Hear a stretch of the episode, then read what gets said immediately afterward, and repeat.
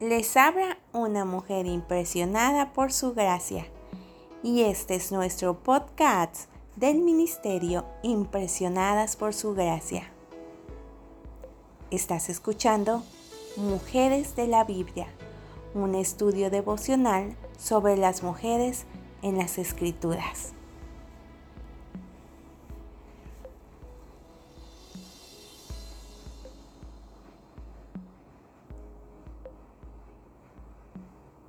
Hoy hablaremos de Ana y estudiaremos su vida.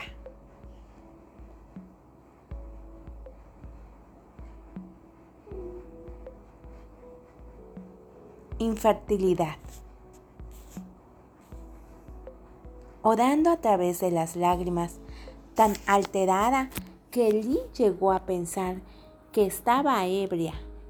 Ana expresa para las mujeres de todas las épocas la experiencia angustiosa de la infertilidad. El anhelo profundo e insatisfecho de tener hijos propios. El dolor de ver que otras dan a luz un hijo tras otro. La angustia de presenciar cómo una madre besa la carita a su bebé. Todo eso lo experimentó Ana. Los israelitas consideraban que los hijos eran una particular bendición del Señor y reconocían que Él tenía poder para abrir o cerrar el vientre de una mujer. Las que no podían tener hijos eran consideradas como de categoría inferior por ser incapaces de cumplir su propósito divino en la tierra. Cuando a una mujer no le era posible cumplir con este deber, su sufrimiento emocional era tremendo. Y muy probablemente las mujeres estériles también sentían que se les negaba la posibilidad de ser una de las elegidas para llevar en su vientre al Mesías.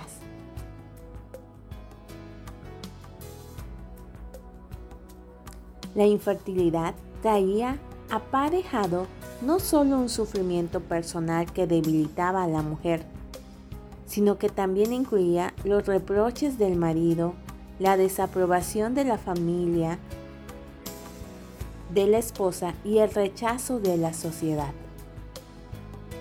Los maridos esperaban que sus esposas pudieran dar a luz muchos hijos varones para que ayudaran a sostener la familia.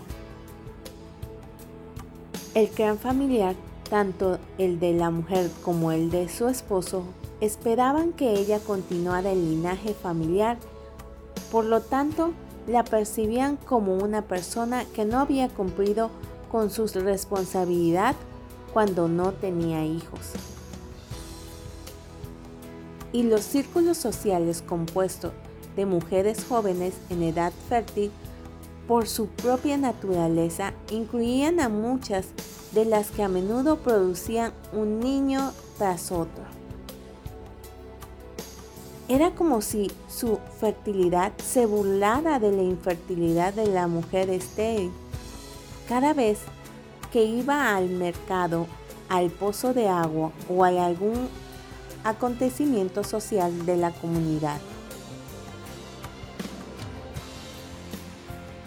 Las escrituras nos cuentan la historia de una cantidad de mujeres estériles. Sara se rió cuando se le dijo que finalmente tendría un hijo. Raquel se aferraba a su marido y le rogaba que le diera hijos, como si él pudiera ser fértil su vientre. La angustia de Ana la llevó a buscar al único que de verdad podía proporcionarle ayuda. Si Ana nunca hubiera tenido un hijo, igual habría figurado en la narración bíblica como una mujer de fe. Ana no fue una mujer de fe porque dio a luz un hijo, sino que es una mujer de fe porque buscó a Dios cuando estuvo en su momento de mayor aflicción, porque se había dado cuenta de que solo Él podía responder a sus preguntas y que solo Él podía proporcionar el consuelo y el propósito que ella buscaba desesperadamente para su vida.